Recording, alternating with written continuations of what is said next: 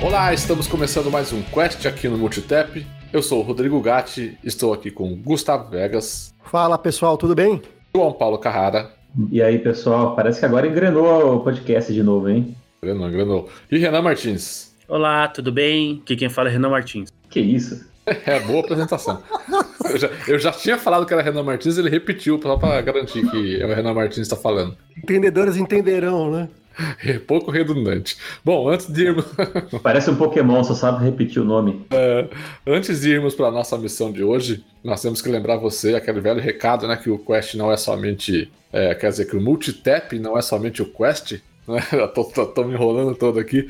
Em multitap.com.br você consegue encontrar todo o nosso conteúdo, nossos reviews que a gente escreve, os artigos, é, as lives que a gente faz no nosso, no nosso canal no, na Twitch, no Mixer esse podcast, obviamente, lá com um player bonitinho para você, você ouvir. É, visite lá então multitap.com.br. Lembre-se de seguir a gente nas nossas redes sociais, né? Tudo barra canal Multitap. Nós temos é, perfis no Facebook, no Twitter, no Instagram. Esqueci de falar a URL dos, dos canais, né? Da Mixer, mixer.com barra multitap e na Twitch, twitch.tv barra multitap underline, tá? Bom, lembre-se também de voltando ao podcast, de assinar esse, esse podcast no seu agregador preferido se você ainda não fez. Dá cinco estrelinhas lá. Nós estamos disponíveis em qualquer app que você preferir ouvir o seu podcast, ou no Spotify, no iTunes, no Google Podcasts, ou então também no nosso site, como eu já disse.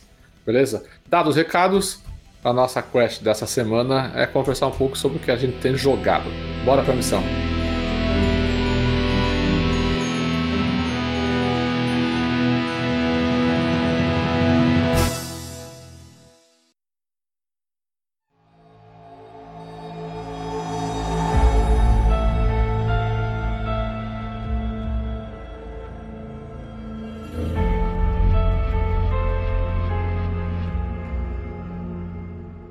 Bom, para começar a falar sobre os jogos, eu quero que Renan diga pra gente. Você tá jogando aí a, a Coqueluche, né, Renan, do momento? O joguinho do Menezes?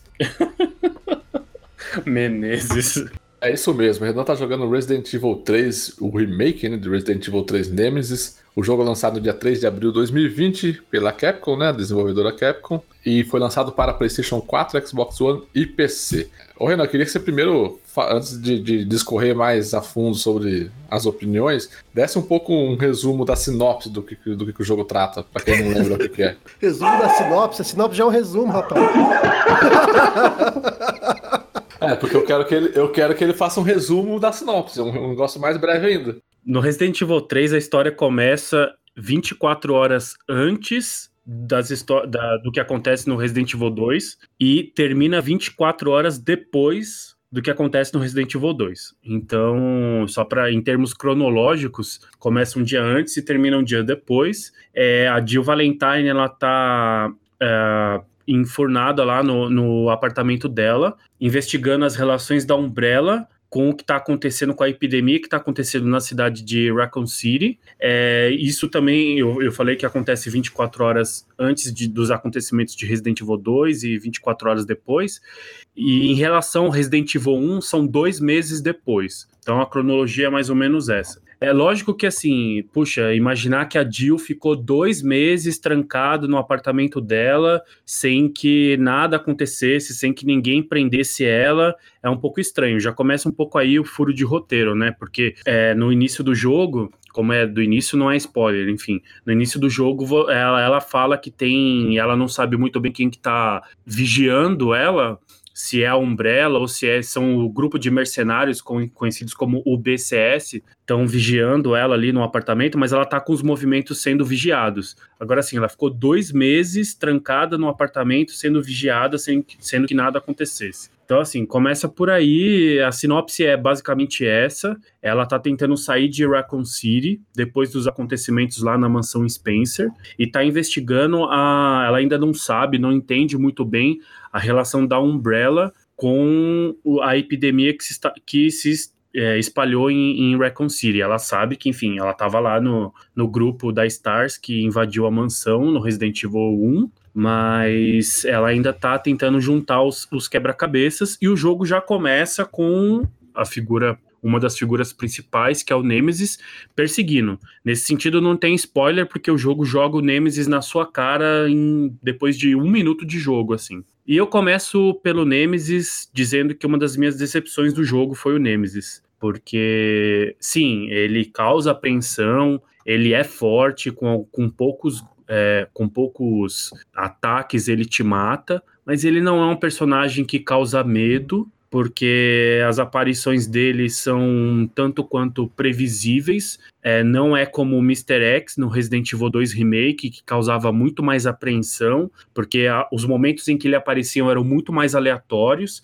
e também tinha aqueles efeitos né, do som dos passos do Mr. X procurando você pelo cenário, e esses sons, às vezes, era, eles eram mais fortes, às vezes mais fracos, o que aumentavam ainda mais a tensão e o suspense. Ô Renan, você tá machão, todo, todo machão aí, mas na live ontem jogando, você mandou duas vezes um mamãe lá. Então, mas o mamãe foi por causa do zumbi, não foi por causa do, do Nemesis. Eu, eu me assustei muito mais no Resident 3 com os zumbis do que com o Nemesis. É isso que me incomodou, assim. É claro que nesse, nesses remakes, tanto no 2 quanto no 3, foi muito legal a maneira como a Capcom retrabalhou os zumbis porque nos clássicos os zumbis eles eram ameaçadores quando você estava aprendendo a jogar, mas logo você já aprendia a desviar deles, muita gente matava na faquinha, tipo os zumbis perdiam um pouco a, o protagonismo no jogo. E nos, nesses novos Resident Evil, os zumbis eles são difíceis de você derrubar, gasta muita munição matar cada um deles e é difícil esquivar. Então, é, foi devolvido nesses remakes, tanto no 2 quanto no 3, um protagonismo aos zumbis até maior do que, do que tinha nos clássicos. Só que, como eu estava dizendo, no 2, além dos zumbis, o Mr. X é um grande momento do game. E no 3, o Nemesis não é tudo isso. Vários dos encontros com, os ne com o Nemesis são, tipo, roteirizados, então, basicamente, você caminha, desvia aqui e ali, já aparece uma cutscene. É, muitos, muitas vezes em que ele aparece é previsível, e eu também não gostei muito do design do, do Gênesis, do Gênesis ótimo, do Nemesis. Acho que ele, não sei, ficou um pouco caricato, não gostei. Acho que poderia ter um, uma abordagem mais ameaçadora, sabe? Ficou parecendo mais vilão de gibi do que de videogame. É, uma coisa que eu vi quando publicaram, publicaram não, né? Quando disponibilizaram aquela demo do jogo, o, o Nemesis ele simplesmente às vezes sumia assim, ele, como se fosse um Superman, voava para cima. Aquilo ali era só uma, uma feature da demo, né? Não, não acontece isso no jogo mesmo, né? Não, acontece. O, quando que isso acontece? Quando você começa a fugir do Nemesis, inclusive o jogo te indica os momentos em que você deve fugir e os momentos em que você deve de fato enfrentar ele. Então, assim, há momentos em que você foge do Nemesis, se você tentar enfrentar ele, vai ser completamente desperdício de tempo e, e munição, mas há momentos em que você deve enfrentá-lo mesmo. Nos momentos em que você deve fugir dele, se você se distancia muito, ele dá uma um teletransporte que ele vai e aparece na sua frente. Tipo, em frente à porta que você deve entrar, em frente a um corredor que você tem que entrar. Então ele tem, é, ele tem esses superpoderes, assim, o que eu achei um pouco ruim, assim, não gostei, sabe? achei que ficou muito caricato. Achei que ficou muito, muito overpower. É, tipo, você tem, que, você tem que fugir, mas não pode fugir tanto, né? É, exato. Se você foge muito, tipo, se você deixa ele muito para trás, o jogo dá uma roubada pro, pro Nemesis, assim. O que eu acho meio, meio ruim.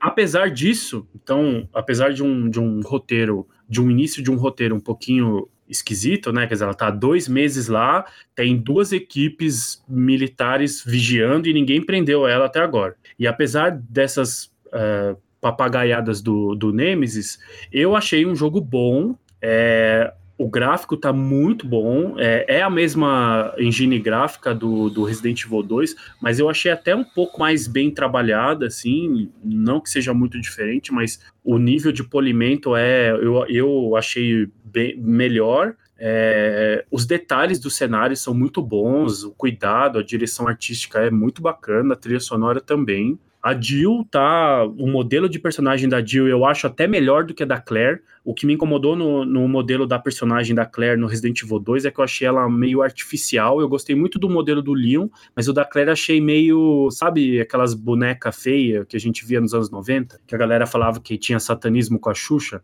Eu achei que a Claire ficou um pouco parecido com aquelas bonecas esquisitas. Ela ficou com um rosto muito liso, assim, um negócio muito artificial, assim, né? Uma parada estranha. É, então, no Resident Evil 3, a, o modelo da personagem da, da Jill é muito parecido com o da Mila Jovovich, que estrela os, os filmes do Resident Evil no cinema. É muito parecido. Não é igual, mas é, cara, é muito parecido. Assim, me chamou muita atenção. Parecia que eu tava vendo a Mila Jovovich ali. É, então, assim, o jogo, ele, ele, eu gostei do jogo, ele é muito focado em ação, ele tem momentos de suspense, ele tem momentos de terror, mas ele é muito mais focado em ação, ele é muito mais direto. Uma das coisas que a galera criticou muito, e eu entendo, é a falta de puzzles. Então, o Resident Evil 2 é basicamente todo, é, fu funciona todo baseado em puzzles. No Resident Evil 3 tem puzzles, mas são muito poucos.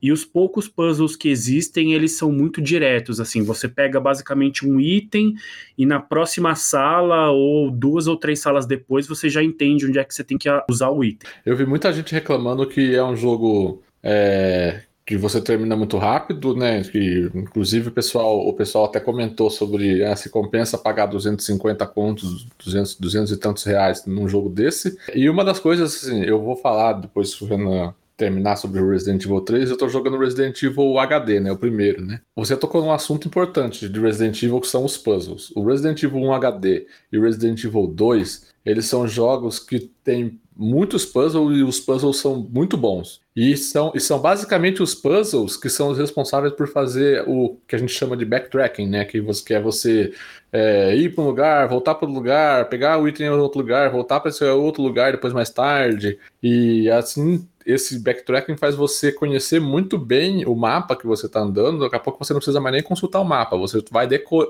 decor né? Você vai de cabeça para os lugares que você precisa ir. Então, assim, como você está dizendo que tem poucos puzzles no Resident Evil 3, ele ficou um jogo mais voltado para ação. É, a gente também tem pouco desse backtracking do, de ir voltar, essas coisas? Deixa eu só falar uma coisa. O pessoal que jogou o original e jogou esse, falou algo no sentido que o Gat falou, né?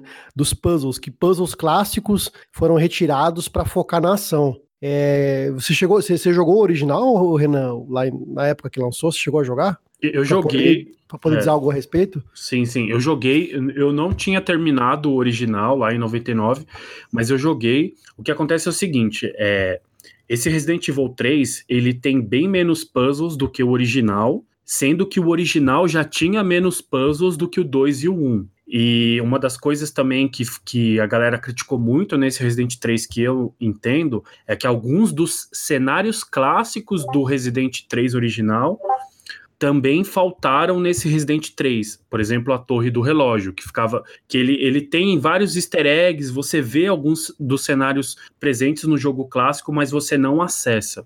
O que, que é muito importante dizer, assim, o Resident 3 original, de 1999, ele já era mais focado em ação e já tinha menos puzzles do que o 1 e o 2. E isso tem uma explicação. O Resident 3 original, de 99, ele era para ser um spin-off da série Resident Evil.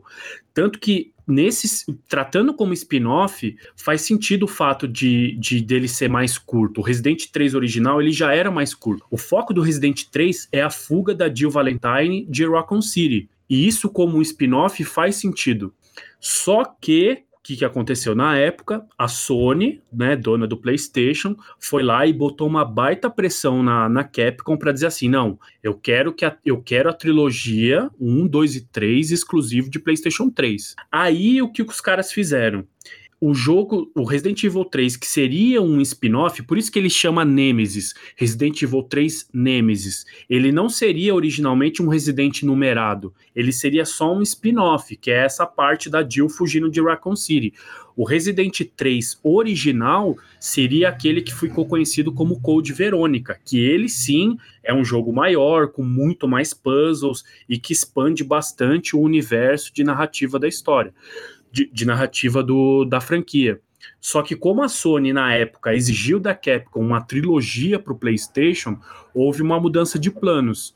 E aí eles fizeram com que esse spin-off virasse ter o terceiro capítulo da trilogia e lançasse depois o Resident Evil 3 original como Code Verônica, entendeu? Então, assim, o 3, o original de 1999, ele já era mais curto e já tinha menos puzzles por esse motivo. Ele originalmente foi pensado como, uma, como um spin-off. Acontece que esse remake do 3 ele tem ainda menos puzzles e é ainda mais focado em ação do que já era o original. E aí daí a chiadeira da, da galera, porque ficaram, ficaram faltando puzzles clássicos, ficaram faltando cenários clássicos é, do Resident Evil 3 nesse remake. No entanto, eu gostei de jogar, eu achei as partes com o Carlos muito legais, algumas mais legais até do que com a Jill. Achei que com ele esse clima de suspense e terror foi até maior do que com a Jill Valentine, que tem alguns momentos muito scriptados, muito roteirizados.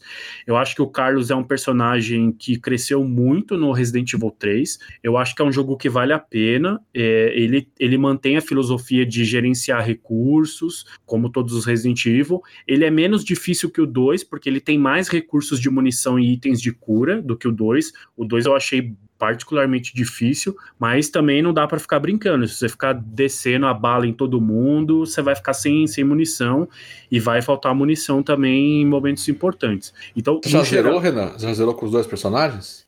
No, tal, no Resident 3 só tem uma campanha. Eu não joguei, não sabia, achei que era igual no 2, que você fazia campanhas diferentes. Não, então, a, no Resident 3, as duas campanhas você joga na mesma, ou seja, na, na, mesma campanha você controla a Jill e o Carlos. E um ponto positivo desse Resident 3 é a maneira como eles entrelaçaram os momentos do Resident Evil 2 Remake com esse Resident Evil 3 Remake. Então, é, você, quando você visita a delegacia, por exemplo, é a mesma delegacia que você visita no Resident Evil 2 Remake. Tem momentos que você. certas ações que você realiza no Resident Evil 3 que antecedem ou sucedem ações que aconteceram no Resident Evil 2 Remake. Então, essa interconexão entre os dois jogos ficou muito bacana. Por isso, até recomendo quem for jogar o Resident Evil 3 Remake, que comece pelo 2, porque aí a experiência de jogar o 3 vai ser, vai ser muito melhor. Mas as duas campanhas, tanto a do, do, do Carlos quanto a da Jill, você joga na, na, mesma, na mesma walkthrough. Eu achei muito bacana, eu gostei do game, não gostei tanto quanto do Resident Evil 2 Remake, porque achei que faltou um pouquinho mais de, de conteúdo e acho que eles poderiam ter expandido mais o, o universo ali narrativo. Mas eu achei que vale a pena. Quem é fã de Resident Evil clássico vai gostar. Eu só, eu só fico na dúvida se vale a pena pagar 250 reais por um jogo que tem aí 6 horas de campanha. É, a Capcom ela, ela sinalizou que vai ter agora um, um pack, né? Um bundlezinho que vem o 2 e o 3. Então, de repente, para quem não tem Sim. o 2 é, e se interessa. Pode ser uma boa escolha. Pode ser uma boa, pegando uma promoção aí, ou vamos ver quanto que vem o preço de lançamento, né? Mas espero que venha acessível para mais pessoas poderem jogar. E só para finalizar aí, até talvez emendando com os próximos assuntos, eu não sei se é uma impressão minha ou se é se vocês também têm essa, essa impressão, mas eu sinto que o lançamento do Resident Evil 3 ele parece que ele agitou mais o, o mercado do que o 2. Embora o 2 tenha sido melhor recebido, é, eu sinto as pessoas falando mais sobre Resident, vejo as pessoas se interessando em jogar os jogos anteriores. Parece que ele intensificou o hype assim, em cima da série. Assim. Eu vejo pela gente mesmo, né? No canal tá tendo live de Resident 1, o Vitor jogou ontem, o Gat tá jogando também, é, outras pessoas do nosso convívio falando dos outros jogos, assim. Então não sei se é na minha bolha ou se é geral, mas parece que o. Acho que as pessoas estão falando agora de um eventual Resident Evil 8 aí que tá, tá para aparecer. Então, não sei, tô com essa impressão de que, apesar de não ter sido a melhor crítica, ele deixou o tema assim bastante é, atual. É, complementando que o, que o Carrara falou, eu, eu, eu, sinto, eu sinto que o Resident 2 Remake que lançou ano passado, que deu início a esse, a, a, esse movimento de uma galera nova conhecer a franquia, né? Porque pela idade né, dos jogos e das pessoas, muito, muitos gamers começaram a, a, o Resident Evil, de certa forma, no, no, no remake, né? no 2, que foi, um, que foi uma revolução, né? Diferente do, dos jogos que foi, foi lançado para PlayStation 4 e Xbox One, o Resident 4, Resident 5, Resident 6, Resident 1, Resident 0, mas muitos deles eram apenas um. não eram um remake, eram, eram remasters, né? Então, eu acho que muita, muita galera começou pelo Resident 2 Remake e, e mesmo que a, a muitos não conheceram vendo gameplay, é, não chegaram a jogar, e de repente agora com a oportunidade de jogar o 3. Então acho que você tem razão, o, o cara. Então acho que o 3 está sendo um, um, catalisador aí por conta do que o 2 iniciou ali, né? Eu acho que esse, esse remake do 2 fez muita gente voltar os olhos para a série e, e, vai, vai trazer de novo essa, essa, que nem você falou, muita galera voltando atrás, querendo conhecer, conhecer os antigos. O... É, o hype tá alto, né? Isso a Capcom acertou muito bem. E a, e a, impressão que eu tenho, corroborando o que o, que o Renan falou, é, é que o 2, o, dois, né, o, o Resident 2, ele, ele assim, agradou mais os jogadores, por conta, acho que, da, da, de ter as duas campanhas, de prolongar um pouquinho mais, de ter mais estilo clássico, de ter, de ter quebra-cabeças, inclusive em, questão de notas, né, ele foi muito mais bem avaliado aí pela, pela crítica o Resident Evil 2 do... clássico é um jogo mais querido, né, pela, pela comunidade. Sim, ter aquela memória afetiva. E, e o 2 trouxe isso, né? aquilo que estava na memória afetiva do pessoal foi, foi correspondido no, no, no, remake. O que não, não tá acontecendo no 3. Como o Renan destacou, muita coisa que estava na memória afetiva, dos puzzles, de cenários clássicos, acabaram é, sendo é, limados do, do, do, remake do 3, né? Então eu acho que isso influencia muito mais, vai influenciar mais nos antigos, nos, nos, nos viúvas do Pelé, como diria.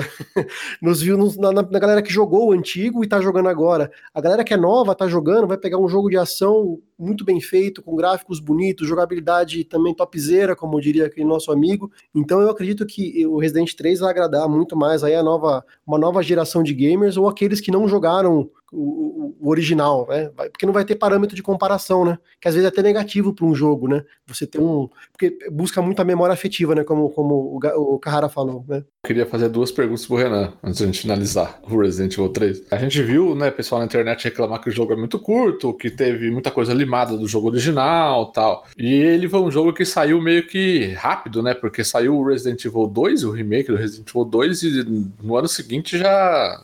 Até se. Eu, eu não lembro a data exata do, do lançamento do, do, Resident Evil 2, mas Janeiro de 2019 foi. É, um, pouco, é, um pouquinho de um pouquinho mais de um ano, vai.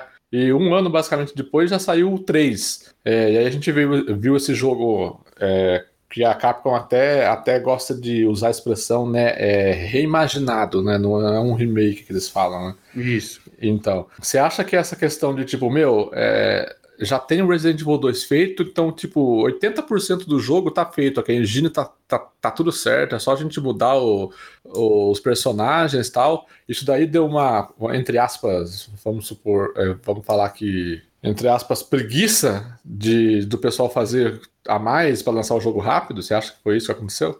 Eu tenho a impressão, antes, antes eu tenho a impressão que foi feito por equipes diferentes. É, uma equipe já estava já, já tava terminando o Resident 2 e tinha uma outra equipe trabalhando no, no 3. É pelo, é, sim, mas mesmo assim, você, mesmo assim, o jogo que começa sendo produzido depois, ele acaba aproveitando coisa do outro jogo, né? Sim, na hora, principalmente na hora do, do polimento, né? Exatamente. Pode ver que os gráficos são muito mais bem trabalhados. Não, o que acontece é que assim, o, quem estava por trás do Resident Evil 3 é um japonês chamado Masashika Kawata ele é um cara, ele é um cara considerado o mais ousado ali dentro dos produtores que cuidam da franquia Resident Evil. É, os dois maiores produtores aí, tem vários, mas os dois principais hoje, né, o Shinji Mikami é o criador lá do Resident Evil 1, que o Gato tá jogando agora, mas o Shinji Mikami já não faz mais parte da Capcom, nem cuida mais da franquia há muitos anos. Então os dois principais nomes da franquia hoje são o Hiroyuki Kobayashi e o Masashika Kawata. O Masashika Kawata ele é considerado a mente que mais extrapola ideias, mais fora da caixinha. E foi ele o responsável pelo Resident Evil 3. Então, enquanto o Resident Evil 2 era desenvolvido e lançado, o Masashika Kawata estava à frente do, do Resident Evil 3. Então, assim, eu acho que desde o início já foi pensado o, o jogo como sendo uma proposta um pouco diferente do Resident Evil 2 mesmo. É, não acho que foi por preguiça. Ou, a, a, ideia já era ser diferente mesmo, ter uma proposta um pouco mais voltada, talvez, é, né, como a gente viu aqui, para ação, sem mais direto, mais direto ao assunto. O, o Masashika Kawata ele ele é um produtor respeitado, mas ele tem algumas vergonhas no, no currículo, como o Resident Evil Umbrella Corps, por exemplo, que a galera detesta, assim. Mas ele é esse, esse cara fora da caixinha, ele gosta de experimentar com a franquia, entendeu? Então é interessante entender o Resident Evil 3 por esse prisma, assim, quem é que tá por trás do, do Resident 3. Legal. E por último, é, esse jogo, você recomenda ele para uma pessoa novata na série ou para uma pessoa que já é fã? Olha, para quem conheceu o Resident 3, o Resident Evil a partir do Resident 7, eu não recomendo. Eu recomendo começar pelo, pelo 2, talvez. Agora, para quem já é fã da, da franquia, da, da da franquia, dos jogos clássicos, pode jogar que vai curtir, só vai achar um pouco curto, mas todos os elementos clássicos, apesar de ser um jogo mais focado em ação, com menos firula, de como eu expliquei aqui, até porque no DNA do Resident Evil 3 ele já foi pensado para ser um spin-off, então ele naturalmente já é menos complexo, já é menos denso, já é menos é, já é menos é, cheio de puzzles e tudo mais, mas ele mantém os elementos clássicos dos Resident Evil. Então eu, eu sugiro mais para quem já está acostumado com os capítulos clássicos da franquia. Legal. Só, só, um recado aqui, para quem comprar o Resident Evil 3, vem junto com ele o modo multiplayer, que chama Project Resistance, que é um multiplayer assimétrico. Então, assim, acho que são, são quatro jogadores contra um, uma espécie de mentor ali. Então, um dos jogadores vai assumir a criação de armadilhas no cenário. Então, você vai poder colocar, por exemplo, você vai escolher zumbis para estar em momentos específicos do cenário. Você vai encher o cenário de armadilhas. Você vai ficar sendo um mala que vai ficar tentando matar os seus, os seus amigos. E os outros, os seus outros quatro amigos vão ser os jogadores tentando é, superar essas dificuldades que você vai criando no cenário. Então, tem, tem esse modo multiplayer também, que, que foi criado, né, junto como junto com a campanha do Resident 3. Então, quem comprar o Resident 3 vem esse modo também. Eu ainda não joguei, mas nos próximos casts, no review, eu vou tratar dele.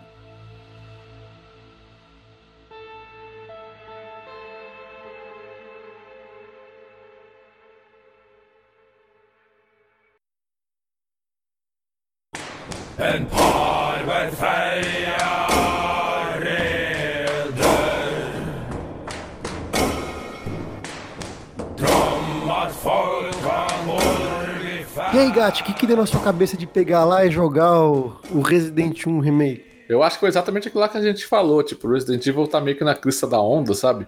Eu cheguei a jogar um pouco de Resident Evil no PC lá, em 1990 e bolinha. Eu acredito que eu não tenha terminado, porque muita coisa eu não lembro, eu, eu rejogando agora, né? Muita coisa eu não, não lembro tal. Algumas coisas eu lembro, muitas coisas eu não lembro, então acredito que eu não tenha terminado o jogo, né? A minha memória é uma merda, então eu não confio muito nela. Mas foi exatamente isso, sabe? Esse, esse buzz todo em cima de Resident Evil e tal, eu tava aqui um dia, ter, tinha terminado o Ori, né? The Blind Forest, que eu falei na, na última edição de jogos aqui do podcast. E eu falei, pô, meu, Fica sabendo uma coisa? Vou aproveitar esse hype todo de Resident Evil e vou jogar esse HD Remake, todo mundo fala muito bem dele, né? E eu nunca joguei. Então estou jogando ele, acho que eu já tô com umas umas 6 horas, 7 horas dele, por aí. Eu não, não cheguei a consultar lá no, no Xbox para verificar, nem sei se tem, na verdade. Mas eu cometi aquele erro, né, que muita gente comete no começo do jogo, de jogar no Easy no começo, achando que estava jogando normal. É, em minha defesa, eu acho, a primeira crítica já do, desse remake, é, os caras. Eu não lembro, se alguém puder me, me refrescar a memória, se no jogo original também era assim. Era, né? Era assim. O menu de dificuldade era todo subjetivo, assim. Então a gente não, não tinha é, certeza. Era, era, menos confuso. Ah, eu não lembro, eu acredito que, que possa ser bem parecido, é, viu? Mas isso, tem uma, mas isso tem uma explicação.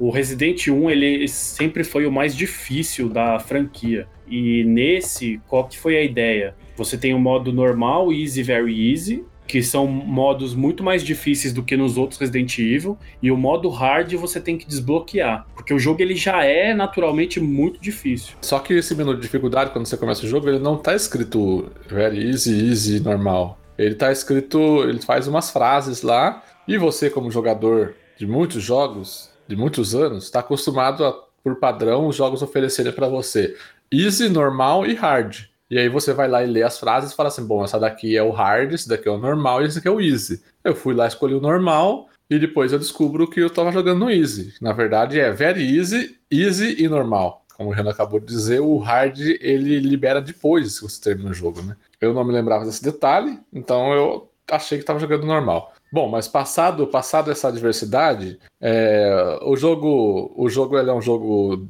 publicado pela Capcom, publicado e desenvolvido pela Capcom, né, em 1996, o original, né, na verdade, mas o remake ele saiu originalmente para GameCube em 2002, né, depois posteriormente ele acabou saindo para as outras plataformas. O jogo ele conta a história da, do, daquele do, do grupo Alpha da Stars, né, que, que a Jill e o Chris fazem parte. Eles, eles estão em busca do, do grupo Bravo, que está que tava numa missão em Raycon City, e eles acabam é, caindo com o helicóptero perto de uma mansão. Eles têm que fugir dos cachorros muito loucos e acabam entrando nessa mansão e aí eles têm que sair de lá, né? Ah, e dos, durante o desenrolar do jogo você vai, você vai é, conhecendo mais sobre aquele, aquele universo, o que aconteceu dentro daquela casa, o que está acontecendo dentro da cidade. É, esse daí é o, é o resumo da sinopse, como o Gustavo disse.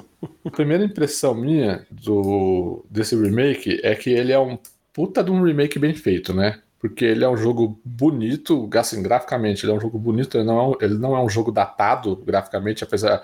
Mas, por mais que seja de 2002, ah, nós estamos falando aí de quase 20 anos já de remake, entendeu? Na verdade, ele é, ele é, um, é um, uma versão do, do, do, remake que foi feito pro GameCube, não é? Isso, eu me expressei, eu me expressei mal. Eu me expressei mal. Essa versão, ela, ela foi lançada quando? 2014. 2014. Então, assim, é um jogo graficamente bonito, né? Deu para ver que o pessoal fez um trabalho legal em cima do remake, que já era um remake na época é bastante elogiado.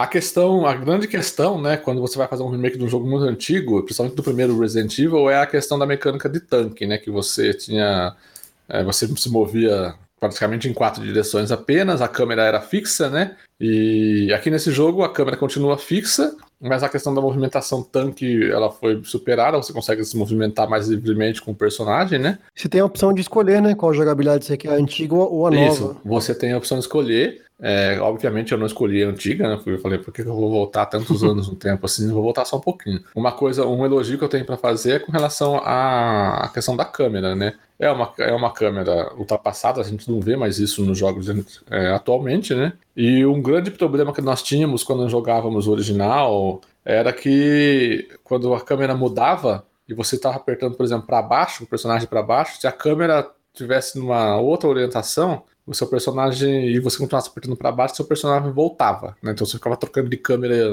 assim, infinitamente. É, aqui não, aqui se você segurar para baixo para andar e mudar de câmera e você continuar segurando para baixo, seu personagem continua andando na, na, direção que ele estava. O jogo entende que você quer continuar andando naquela direção, entende? Isso daí foi, isso daí foi uma implementação muito boa. Como eu disse lá quando o Renan comentou sobre o Resident Evil 3 Remake, esse primeiro Resident Evil ele tem puzzles bons, né? E puzzles muito cruciais e importantes para que você conheça a mansão uma, como um todo, né? Porque ele faz com que você realmente vá e volte, atravesse a mansão de um lado para o outro para buscar itens que você precisa para a solução dos puzzles. E isso contribui muito para que você fique pouco dependente do mapa, às vezes, né? Às vezes você, você vai andar tanto pela mansão que você vai conseguir saber é, de cabeça onde você tem que vir. Se você virar ali, onde você vai chegar, se você virar para cá, onde você vai chegar. Então eu acho isso muito legal. Uma coisa que ele deixou, que ele manteve, né? Que também eu acho bom exatamente para manter o clima do jogo, né? É a questão do inventário. Né? O inventário é um inventário bem limitado. Você precisa gerenciar muito bem os recursos para sempre ter um espacinho no seu inventário ali para eventual necessidade, né? De pegar um item que você está realmente precisando. Ah, você está com, a, vida muito baixa e no seu inventário não tem nenhuma, nenhum kit de primeiros socorros, mas daí você acha um, aí você pode realmente pegar no inventário e usar, né? Se, fica, se você fica com o inventário cheio e você encontra um negócio desse, você não consegue descartar um item. Então você tem que ir até um baú, achar uma sala com baú para guardar no baú o negócio e voltar lá. Então, assim, eu acho isso que. Eu acho que isso contribui muito pro clima do jogo, sabe? E, cara, eu tô, eu tô curtindo muito, assim, sabe? Pra ser mais breve, né? Que a gente tomou muito tempo ali com Resident Evil 3.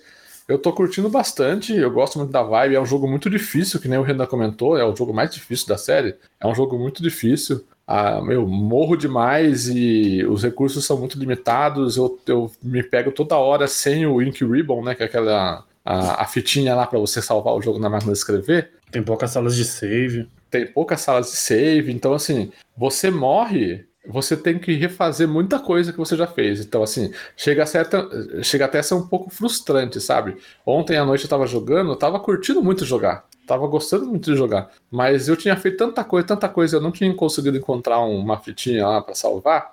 E aí, quando eu morri, eu falei assim: ah, chega, não vou mais jogar esse jogo hoje não. Porque eu não vou fazer tudo isso hoje. Então, assim, chegou a ser frustrante um pouco, sabe? Mas é aquele desafio, né? É, é o primeiro jogo da série, é um é, o, é a partir dele que as coisas foram se moldando, né? É, e, a, e a Capcom começou a, a, saber dosar algumas coisas. Então, assim, é um jogo muito difícil, além, é, porque além disso, além disso que eu comentei, ele é um jogo que, por exemplo, hoje nós, nós temos, quando nós estamos jogando é, um jogo de survival horror, por exemplo, a gente vê os itens que nós podemos pegar no cenário, os itens estão destacados, né? Eles ficam piscando, fica uma cor diferente, alguma coisa do tipo. Aí no, nesse Resident Evil, alguns itens ficam piscando, né? Uns itens mais cruciais, assim, de para puzzle, essas coisas. Mas, por exemplo, munição não fica.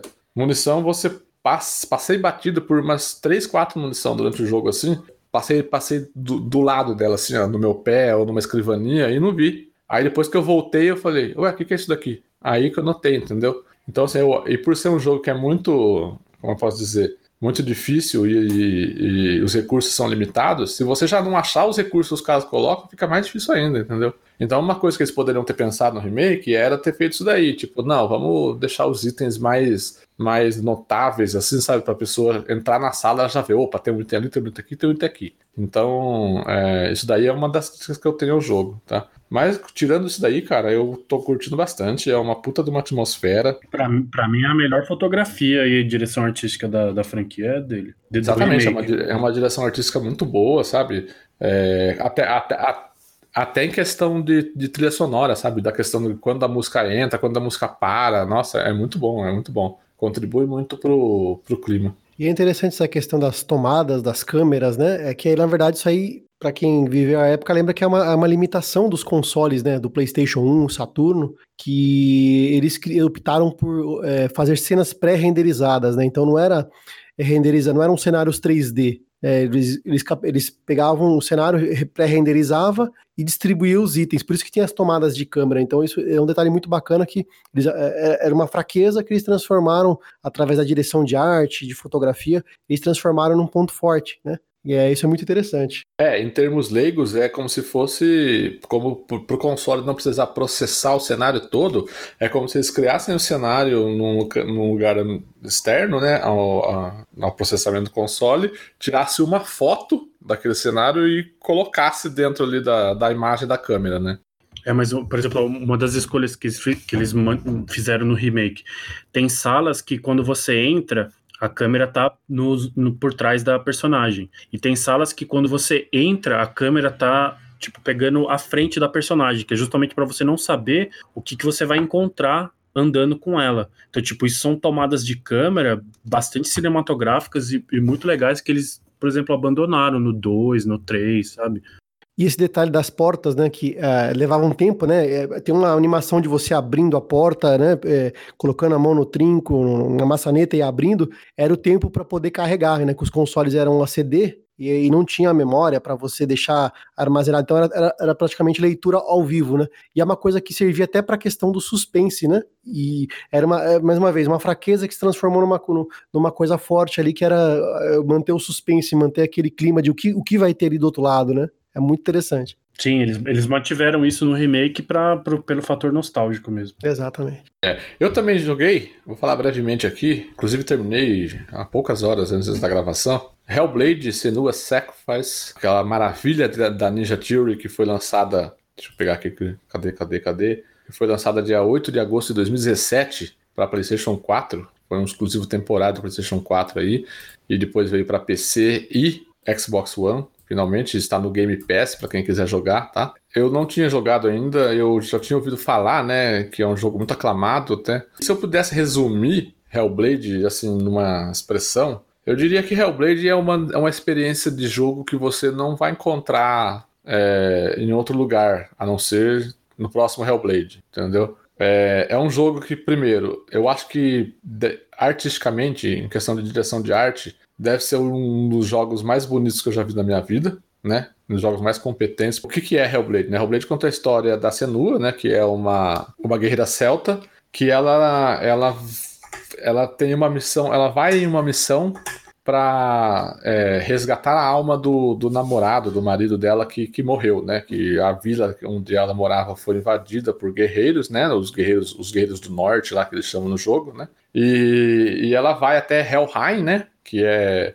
o, o celeiro da, da deusa Hela, né, da, da mitologia nórdica, para resgatar a alma do, do, do marido dela que foi usado como um sacrifício para os deuses, né?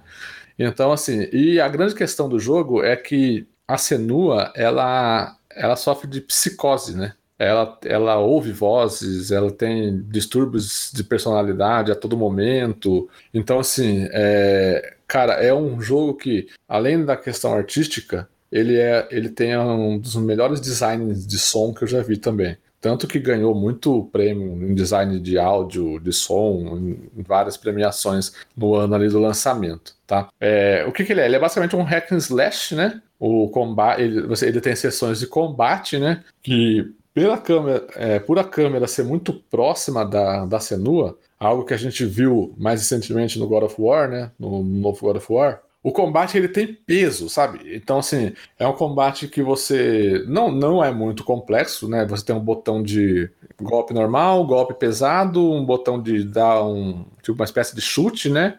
E um botão de parry e um botão de esquiva. Então, assim, é basicamente isso daí, e você faz combos apertando esses botões. É, só que como a câmera é muito próxima da Senua, o combate ele ganha cadência e ganha muito peso, sabe? Você sente a porrada sendo tomada e você sente a porrada sendo dada. É, e ele é muito. E ele é bem. Ele é bastante plástico, assim, ele é bem bonito, uh, ele é bem coreografado e é muito delicioso dar um parry, acertar um parry no inimigo. Inclusive é muito fácil, né, fazer isso durante o jogo todo. Dar um parry no inimigo e a câmera ficar mais lenta para você conseguir conseguir é, contra-atacar, né? É, aí o jogo também tem umas sequências de puzzles que eu acho que a é a parte mais crítica, mais contundente que eu tenho a ele, assim, principalmente no, no primeiro terço do jogo. É um jogo rápido, né? Curto. Ele tem cerca de 10 horinhas. Eu acho que eu terminei ele umas 10 horas. É... Até um pouco menos. Ele tem sequências lá no começo, meio maçantes de puzzle, muito, é, muito longas, é, que você tem que ficar alinhando cabeça de corvo. É, depois e abrir porta, depois alinhar mais cabeça de corvo, para abrir outra porta, alinhar mais cabeça de corvo, sabe? Fica muito repetitivo. E aí eu acho que eu acho que durante o desenvolvimento perceberam, né, que aquela mecânica de puzzle estava muito chata e começaram a colocar algumas coisas diferentes, né? Então assim, do meio pro final, o jogo fica menos maçante na questão dos puzzles, mas a primeira parte dele é bem chata e assim, só é gostoso por causa da história, né, que é contada, né? É, durante enquanto você explora os locais, você tem umas espécies de, de totens, né? Que você é, foca a visão da Senua lá no, no totem e a, uma das vozes que ela ouve, que é do amigo dela, um ex-amigo dela de tribo que, que, que, morreu, ele conta histórias da mitologia nórdica, né? De Odin, de Thor, desses personagens que a gente conhece. É, e ele vai contando a história, é, bastante focada na questão de Helheim, né? Que é onde ela está, né? Que, que, que, ela vai fazer a missão dela. E, cara, é assim, assim basicamente é isso aí. Eu, curto, eu gostei demais, demais, demais. O jogo, ele é. Você tem que jogar ele com fone de ouvido, não jogue na televisão, jogue com fone de ouvido, principalmente. Fone de ouvido não, né? Um headset. Se, se, se boiar um 7.1, se você tiver disponível, pegue e jogue porque, cara, a experiência toda de você ouvir as vozes da Senua, é, que inclusive é um ponto muito importante no jogo, porque o jogo, ele não tem, por exemplo, o HUD dele, o HUD, que é a tela do jogo, né? Ele, é totalmente limpo.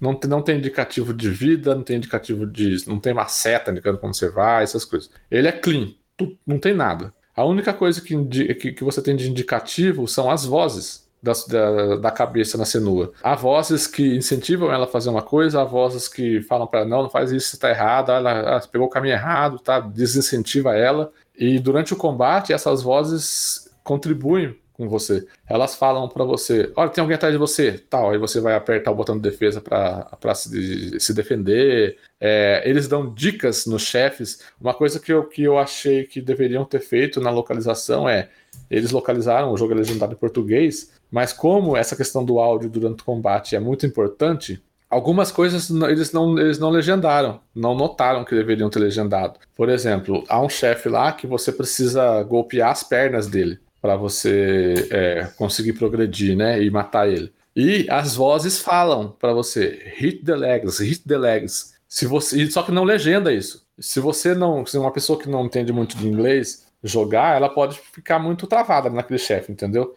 É, não perce... porque ela não vai notar a dica sonora, né? A dica da, é, das vozes comentando sobre, sobre como combater aquele chefe, e você não vai, você não vai conseguir transpor ele. É, então, assim, cara, eu acho muito legal. É. E a outra, a, outra, a outra coisa visual que tem no jogo, mas que não tá no HUD, está na Senua, é uma espécie de espelho que ela usa, porque quando, conforme você vai conseguindo fazer os combos, né? É, você você ganha é, é, como se fosse um poder que você consegue paralisar o tempo, você se torna mais rápido que os inimigos, né?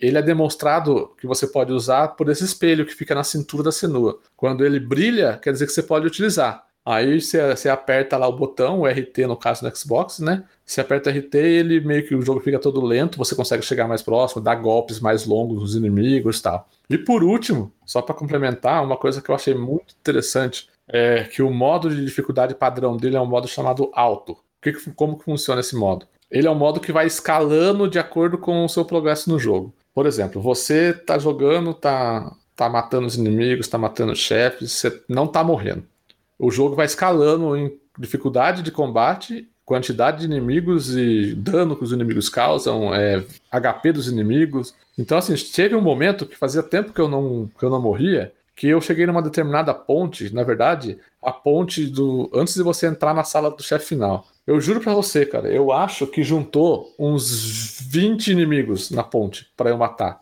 E aí, obviamente, que fica impossível. Você não consegue. Aí você morre. E quando você morre, é uma, há uma espécie de reset na dificuldade. É, eu fui até a ponte de novo e, e, aí tinha sete inimigos. Eu matei sete inimigos, acabou a sequência de combate, eu, eu, pude progredir, entendeu? Aí eu achei isso muito legal, cara, porque ele vai te desafiando conforme você joga, você vai se sentindo cada vez melhor e mais forte, tanto que no final do jogo eu tava, eu tava batendo nos inimigos e, e parecia que eu parecia que eu, eu, eu derrubava eles muito mais fácil do que no começo do jogo, né? É, porque eu tava mais confiante no combate, mas na verdade não, na verdade os inimigos estavam mais difíceis, mas como eu tava mais confiante, eu achava que o negócio estava melhor, entendeu? Então, assim, eu achei muito legal essa sacada do, do, do modo alto, né, na dificuldade. É, isso só colaborou para o jogo ser, meu, muito bom para mim e eu, eu, eu ter tido esse pecado de não ter jogado quando esse jogo lançou. Mas nem tudo são flores em Hellblade. Nosso amigo JP enfrentou um, um bug misterioso aí que estragou a experiência dele. Né, é, o JP cara... e a sua experiência com bugs, né?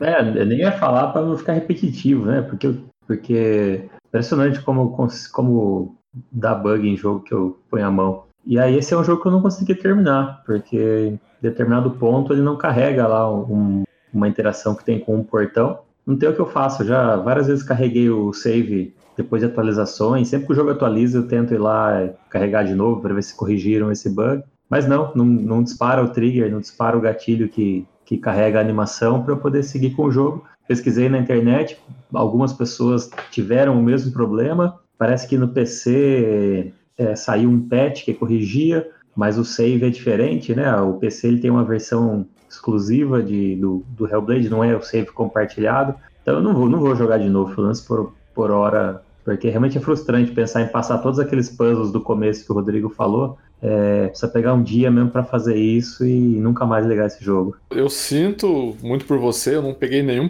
eu não peguei nenhum puzzle, não peguei nenhum bug Puzzle eu peguei bastante. É, não peguei nenhum bug, o jogo rodou lisinho pra mim, tudo tranquilo, não teve problemas em combate, nos puzzles e nada. Mas eu recomendo que você dê outra chance aí, comece de novo. Você, pelo que eu me lembro, você falou que tava bem no começo, né? Tipo, que aconteceu esse problema, né? Não, não tava bem no começo, não. Já tinha é, avançado era aí. Naquele, era naqueles dois primeiros chefes, não era? Do jogo? É, você tem dois caminhos isso. É, dois caminhos iniciais. tinha feito o primeiro completo e tava acabando o segundo caminho. Não, faça, faça de novo. Você tá basicamente no começo do jogo, assim. Você consegue chegar rápido aí. Faça e aproveite, cara. É um puta de um jogo. Eu, eu, eu tô muito. Ainda bem que eu joguei, porque eu tô muito no hype agora pro Hellblade 2, né? Que provavelmente chega no que vem. Assim eu espero. E esse Hellblade 2 eu quero jogar no lançamento aí no Game Pass, no primeiro, primeiro, primeiro dia do, de lançamento já estar no Game Pass, eu vou aproveitar, porque, cara, eu curti muito, eu gostei. Eu, eu tá, apesar, além das críticas que eu já fiz, uma coisa que eu falo é que, tipo, eu achei, mesmo nesse alto com esse escalonamento de dificuldade, né? É, eu achei o jogo relativamente fácil, né? Eu não morri muito. Então, assim, eu recomendo. Eu, eu recomendo que o João volte a jogar aí, instale de novo e quando tiver com um tempinho, recomece. And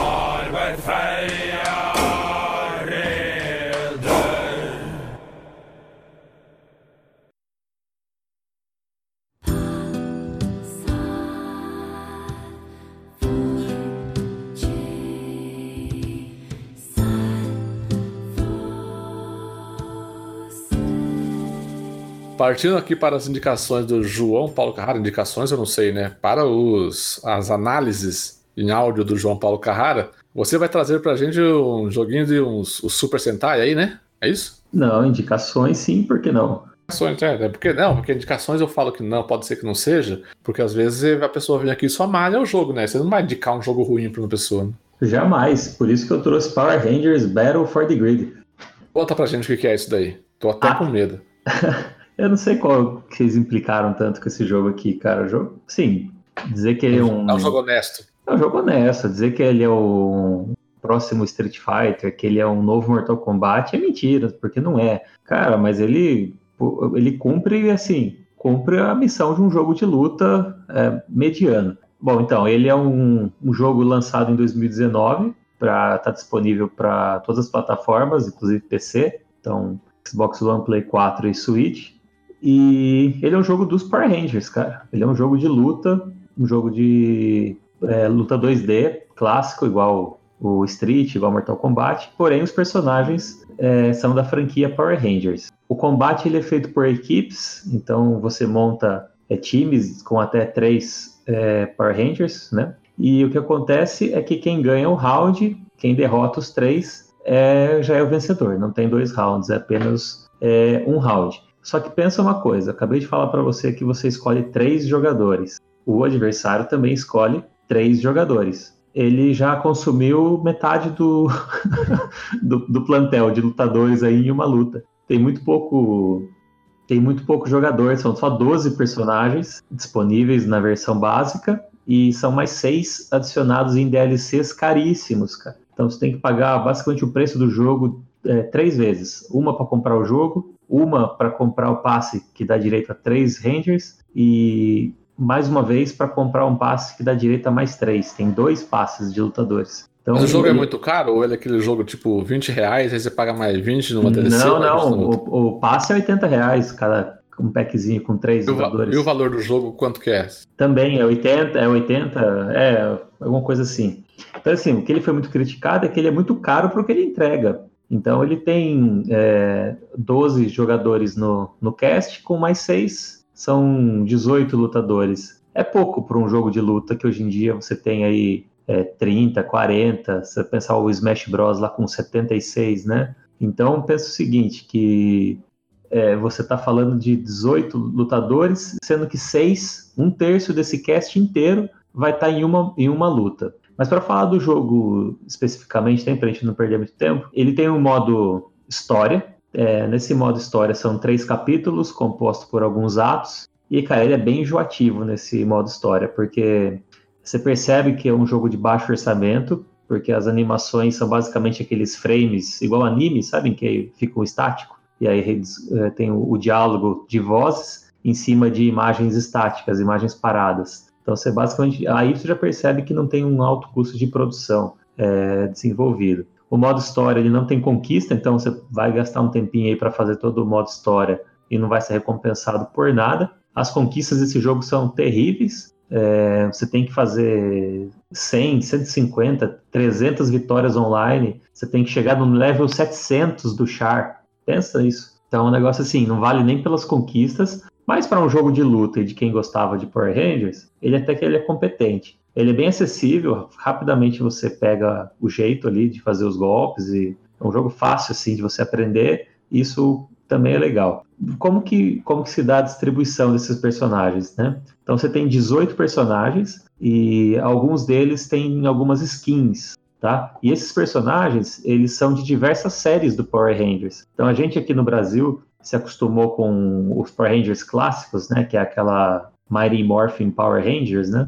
E essa é a série que a gente basicamente teve acesso aqui, mas Power Rangers ele, é, ele foi produzido por anos e anos, e, e a cada ciclo de temporada se formava uma nova série. Então, é, tem o Ranger verde, Ranger branco, vermelho, é, rosa, amarelo. Então, tem alguns, uh, todas as cores clássicas e versões desses Power Rangers. Então, você tem, além da, da série Mighty Morphin Power Rangers, até anotei aqui, você tem Power Rangers da, da série Time Force, Super Mega Force, Power Rangers Zeo, Power Rangers Mystic Force, Power Rangers Jungle Fury, Lost Legacy, olha só, tem Lost Legacy, Power Rangers Lost Legacy e Power Rangers SPD. Tá? Essas são só para ter uma ideia de séries de Power Rangers. Então tem Power Rangers com cara de ninja, Power Rangers que é mais robótico, Power Rangers são várias skins diferentes. E o, o ataque especial carregado é, permite que você chame o Megazord. Só que os ataques dos Zords são basicamente é, socos e chutes que passam pela tela, assim. Você percebe que é o robô, mas você não, você não controla nenhum robô, não, não, não muda a perspectiva de câmera, nada. Simplesmente vê um socão, vê um chutão do, do, do robô. Tá, então ele é basicamente isso. Ele, ele, é, um, ele é um jogo de, de luta bem simples. A trilha sonora, a primeira vez que você escuta aquela trilha clássica dos Power Rangers, você fala, caralho, que da hora esse jogo! Só que ele repete mais do que o cão arrependido, cara. Acho que por mais de 44 vezes toca essa porcaria dessa música, você já sai irritado com, essa, da, com a música no final do jogo. Vamos a zero episódios sem referência a Chaves. Estamos. e, então era isso, é, era basicamente a recomendação é, como está no PES, jogue, brinca lá um pouquinho. Ele é um jogo divertido, mas não, não espere nada é muito muito produzido ou com alto valor de produção. Carrara, agora eu te pergunto, você chegou a jogar na época do Super Nintendo o Power Rangers The Fighting Edition? Lá você controlava robô, né? Controlava robô. Era, Sim. Eu busquei aqui pelo, pelo, pelo, pelo oráculo Joguei. aqui. São quatro robôs e quatro inimigos. São Joguei, quatro, são, são quatro. Só, na verdade, só tem os robôs só. Você não joga com os personagens, né? Os Power Rangers mesmo. É só com os Megazords lá, que tem quatro Megazords diferentes. Eu lembro que eu joguei muito na época. E a questão é: qual que é melhor? Esse que você jogou no, agora, recentemente, ou, ou o original? original. ou da época do Super Nintendo, cara? Ah, sei lá, cara. Eu acho que a memória afetiva leva lá Ajuda, pro né? Super Nintendo, né? Talvez joga hoje do Super Nintendo, ele é ruim também, né? Vamos fazer o teste depois, vamos pegar o emulador aí, vamos jogar. Mas assim. Tem, tem vários é... jogos de Power Rangers, e esse daí foi um, um, um, é, um dos daqueles que eu mais gostei na época. Exatamente. E Power Rangers tinha os jogos de beat'em up, né? Tinha. É, era muito legal. Que fazem mais sentido até. Mas o jogo de luta do Power Rangers, a premissa é muito boa. Só que a execução ela deixa um pouco a desejar, mas claramente por falta de orçamento, assim, sabe? Uhum. Eu acho que se esse jogo vier um 2, um, um, Battle for the Grid 2, de repente, é, com mais investimento, com mais tempo, talvez tenha, tenha, tenha, um sucesso maior aí de crítica. Mas, mas vale a brincadeira, joga um pouquinho lá, mas desencana de fazer conquista, desencana de, de ter um progresso grande, porque ele é, ele é bem desanimador, assim, ele demanda muito tempo da sua vida para um negócio que não te dá muito retorno. Ah, só porque eu ia perguntar, mas pelo menos é 1000G facinho? Nada, nada, nada. Nada, eu falei aqui, falei agora, falei no começo das conquistas, né? Eu até abri aqui para ser mais, mais preciso. Você tem conquistas de 10G, 20G, para você alcançar o nível 50, 300, nível 700, level do player, sabe, de evolução. Aí você Meu tem. Deus. É, aí, aí você tem que fazer algumas ligas no modo online, ou seja, tem que alcançar a liga de bronze, liga de prata, liga de ouro, platino, diamante, até a Master League. Ou seja, você não vai fazer isso. E você tem que ganhar 500 o, jo o jogo, 500 lutas, cara, com algum personagem específico. Então você tem que fazer 500 lutas com um ranger específico para destravar uma conquista. Você é louco. É, tem uma, uma, conquista que é lutar 500 partidas online. Fora de cogitação. Fora de cogitação. E o mais, o mais simples, que nem eu disse lá no começo, que seria esperar uma conquista por fazer a campanha, a modo história, não tem. Você faz lá os três atos, acho que são 16, os três capítulos, 16 atos e não dá nem 10G para dizer que você terminou a campanha, a conquista. E seu Nada. prêmio é um parabéns, você conseguiu. Isso aí.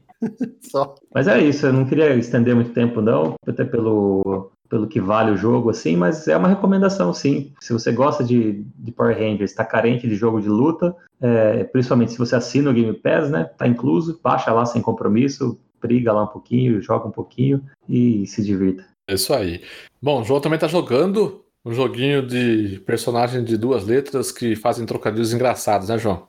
To be na NES. Nier Automata, né, João? O João, o João hoje é o menino Game Pass. Exatamente. Então, seguindo aí o Game Pass, é, recém, recém liberado no Game Pass, Nier Automata. Eu já tinha esse jogo que eu comprei no lançamento dele no PlayStation 4 e cheguei a jogar parte da campanha no PlayStation 4 mas como eu tô sempre online no Xbox e acaba ficando com o pessoal online no, no Xbox, o PlayStation fica mais para os jogos exclusivos, né? E esse jogo ele deixou de ser exclusivo, né? Então, quando ele deixou de ser exclusivo, quando anunciou que ele deixou de ser exclusivo de Play 4, aí eu abandonei ele no Play mesmo. Falei, ah, quando chegar no Xbox, é, eu jogo ele de verdade, né? E essa versão do Xbox é aquela que vem com todas, todas uh, os adicionais que foram lançados posteriormente, anteriormente, Sim, na mas, verdade. Mas é basicamente cosmético, né? Não muda muito a questão da história. Entendi. Então não, não, não faz falta de não ter o DLC. É só frescuritas. Exatamente. Enfim, o Nier é um jogo, conforme eu falei, lançado inicialmente é, para PlayStation 4 e, e Windows, e depois com a versão chegando no Game Pass desde, desde junho de 2018. Ele foi desenvolvido pela Platinum Games e publicado pela Square Enix, direção de Yoko Taro. Basicamente, para quem não, não sabe do que se trata, é, é, uma história que se passa na Terra daqui a milhares de anos, não tem específico quanto tempo, mas são milhares de anos no futuro, em que a população da Terra ela foi invadida por alienígenas. Tá? Então, em algum momento do nosso futuro, a gente é invadido por alienígenas e uma população final de sobreviventes migrou para a Lua. É, foi até a Lua, construiu uma base na Lua e depois de muito tempo a missão é retomar o controle da Terra. E para isso é, foram produzidas algum, alguns, algumas máquinas androids.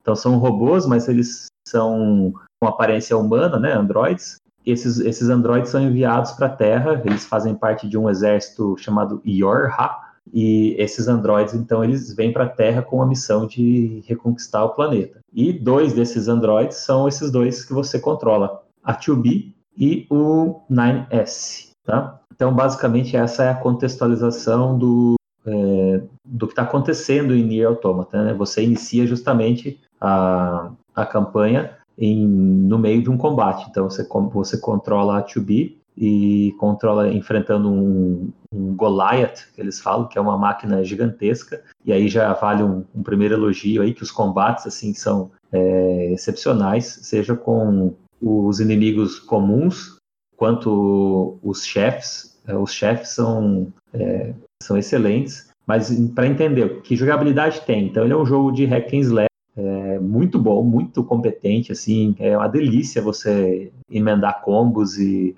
e como, como um bom hack slash que se preze deve ser, né? Graças a, a bom Deus não tem aquele sistema de ranqueamento para te dar nota, que isso me irrita demais. Eu deixo de jogar é, alguns jogos só pelo sistema de notas de combate, foi falando se você fez ranking A, ranking B, ranking S, isso me irrita. Ah, Devil May Cry, né, cara? Nossa, que coisa irritante, isso não tem no Nier. É, o importante é vencer o combate, não importa o seu performance. Porém, esse jogo ele é, é, uma genialidade. Ele tem a câmera livre em 3D, então você controla o seu personagem em 3D normal, como terceira pessoa. Porém, é, em alguns momentos ele trava a câmera e muda a perspectiva de visão. Então, em muitos momentos esse jogo ele vira uma plataforma 2D. É, de repente, você está controlando um jogo de nave, ou de repente ele vira um dual stick shooter com um personagem é, com, com Android mesmo. Então você tem uma, varia, uma variação de jogabilidade no mesmo jogo. Ele não é só um hack slash. Então isso eu acho assim é fantástico. A, a, a, perspectiva de câmera ela vai mudando muito naturalmente. Não é aquela coisa brusca de dar um blackout e volta para um outro modo de jogo. Não. É, é muito natural, é orgânico essa mudança de câmera e então você passa de momentos livres para momentos é, com a câmera travada de acordo com a vontade do, do diretor do jogo. O mundo ele é aberto, tá? então desde o início você pode é, explorar é, o mundo, porém vão ter algumas barreiras que aí evidentemente você já percebe que o jogo não é por ali, né? É, barreiras físicas mesmo, ou grandes inimigos que você não vai conseguir enfrentar, que você fala, não, isso aqui eu tenho que voltar depois. E aí você parte para o mundo encontra uma porrada de NPCs e side quests. Então, para quem gosta de jogo de mundo aberto com missãozinha paralela para ir buscar, e você percebe que nesse jogo são missões que você quer fazer, cara. Não é aquela missão. É, tem aquelas clássicas de vai buscar alguma coisa para mim, né? Mas tem, a, tem, as missões são missões que fazem sentido dentro da história principal ou são cativantes assim, mesmo que seja ir buscar é, uma pessoa que está desaparecida ou entregar um item para alguém, você percebe que aquela missão está encaixada na principal, sabe? Não é como é, pegar a panela para véia dentro da cabana no, no Witcher, sabe? Ele de fato, ele de fato ele é uma. Você não São... ouse falar mal das missões de Witcher aqui nesse podcast, hein? Não. Pegar a panela para véia. Ué, não tem essa missão lá? Mas, mas tem todo um contexto, um porquê de pegar aquilo lá. Não, tá bom. Tá bom, não vou. Lá vai, vai, o podcast não é sobre The Witcher. Exato. Então, assim, é... então por esse lado, as missões você percebe que são missões é, que fazem sentido no contexto do mundo em que você está inserido e missão paralela que você deixa para depois nesse jogo você perde, tá? Então não faça que nem eu. Quando você tem uma missão paralela e você percebe que está na hora de fazer, vá lá e faça. Não deixa para ficar mais forte ou depois eu volto, porque coisas acontecem na história e aquela missão paralela ela fica é, inacessível, tá? Você perde ela, ela e você não tem o que fazer, já era. Também não tente fazer missão paralela com o seu personagem nível 11 e o, o inimigo nível 36, né, cara? Exatamente. Fiz isso, fiz, fiz. Durou bastante a luta? Durou? Durou. Mas, mas matei, fiz. matei. Matei. Mas cansou, cansou. tá, então é, existe um equilíbrio aí que, que deve ser buscado, tá? Ô, João, fala sobre o conceito de game over do game. Não, vou, vou chegar lá. Tem uma listinha de coisas aqui para falar. É, então, em termos de jogabilidade, NPC, side quests, é, é basicamente isso. É para falar do combate. E aí a gente pode comentar disso que o Renan falou, né, do game over. A questão do combate, primeiro, ele é um RPG, tá? Ele é um RPG de ação. Então significa que sim, você vai evoluir e você vai ficar mais qualificado ao longo da, da campanha. Como que funciona? Você é um Android, então, Android, como que um Android aprende algo novo? O Nier, ele utiliza chips de programação para adicionar funcionalidades ao seu Android. Então, esses são os seus upgrades, tá? Você tem uma limitada capacidade de anexar chips no seu corpo e você pode, conforme o jogo avança, você vai comprando novos slots para adicionar novos chips e aí você pode fazer o enhancement, a evolução desses chips é, para eles ficarem mais poderosos e, e mais, mais fortes, né, mais eficientes. O Android, então, aí que olha que legal. O Android ele vai usar esses chips, então você pensa assim, ah, deve ser chip de ataque, chip de defesa. Sim, mas vamos lá. Primeiro você tem uma aba de chips básicos. Você é um robô programado, então só para você estar tá vivo, você precisa de um chip. Esse chip já ocupa um espaço um slot. Aí você, no seu HUD do personagem, você tem barra de energia, é, barra de estamina, você tem a barra, é, você tem o, a quantidade de dano causada ou recebida, você tem o minimapa, você tem o visor é, de, de itens no mapa de identificar inimigos. Tudo isso são chips que estão anexados por padrão no Android. Se você quiser abrir mão disso para ter mais espaço e equipar novos, novos, novas armas, novos golpes, você pode. Então você pode jogar com a HUD limpinha, sem minimapa, sem é, marcador de energia, sem XP, sem indicador de item, sem nada. Como? Removendo esses chips, liberando mais espaço para você colocar outros chips de ataque, chips de defesa, chips de velocidade e por aí vai. Então, isso, assim, achei, achei muito bem bolado. Você customiza como o seu Android vai ser. Se é um Android mais de defesa, se ele é um Android mais de ataque, se ele é equilibrado, se ele é focado em, em habilidades especiais, tá? Então, tem uma série de chips aí que você vai jogar e vai, vai ter conhecimento. E isso muda muito, muito, muito a jogabilidade, cara, porque é, é isso que te deixa mais rápido, é isso que te, que te permite emendar combos, é, é isso que vai aumentar é, sua capacidade de re regenerar vida. Tá? Então você tem que distribuir de uma maneira muito, muito bem pensada é, dentro das suas limitações, como que você vai distribuir esses chips. E aí, o Renan tinha comentado do game over, né? O game over tem, tem relação com esses chips, com esses processos do chip. É, porque se você perder uma luta no combate, o que acontece? O, no maior estilo Dark Souls, o seu equipamento vai ficar, é, o seu corpo né, vai ficar no lugar da sua morte. Então o jogo reinicia, você vem puro, seu Android vem só com os chips de fábrica, e você tem que ir lá buscar os chips que você estava equipado.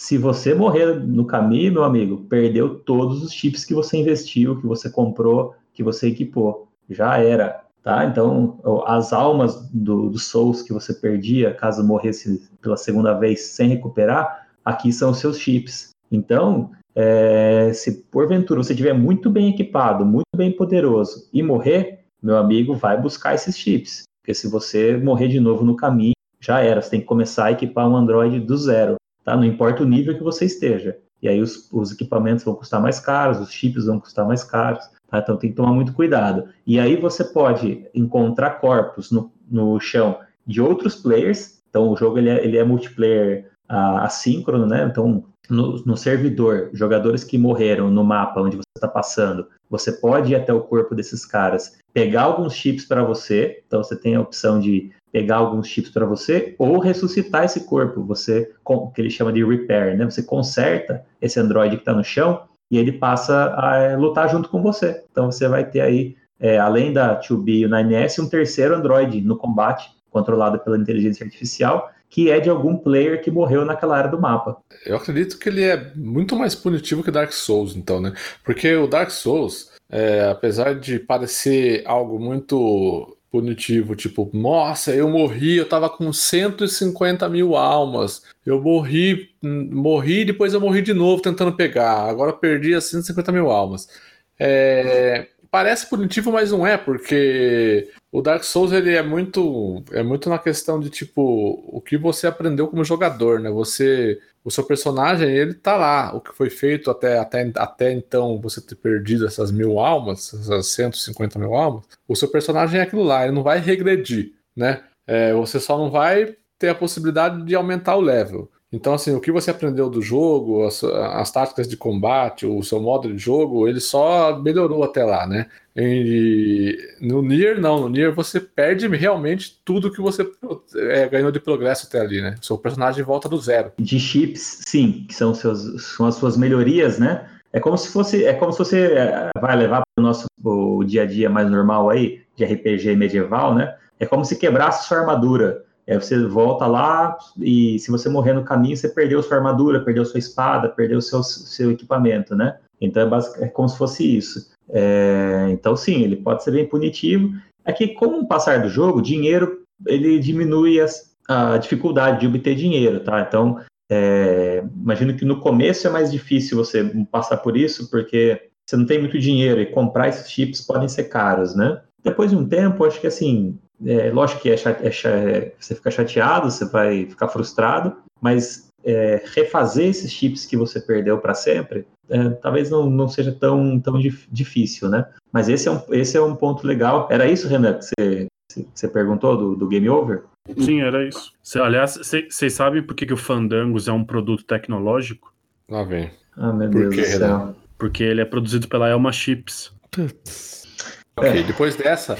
Obrigado, acho que galera. podemos... Boa noite. Obrigado aí pela. Acho que não podemos nem falar dos jogos do Google, vamos terminar o podcast. Depois dessa, vamos encerrar. É, é. Não, e aí é o seguinte, é, só para a gente seguir também com, com o Nier, é, existe um, um fator assim nele que é muito conhecido já até, então não estamos nem falando de spoiler aqui, porque ele faz parte da premissa do jogo, que são os diferentes finais, tá? É, Nier Automata ele possui 26 finais possíveis, tá? Meu Deus. um para cada letra do alfabeto. Então você vai do final A até o final Z. Terminar a campanha pela primeira vez te dá o final A, tá? É, são cinco finais é, canônicos, vamos dizer assim. São cinco finais é, considerados principais. O final A, B, C, D e E. Especialmente o A, B e C, tá? Dizem que você precisa ver os cinco, mas se você ver os três, os três, o A, B, C, é o suficiente para você ter a experiência Nier,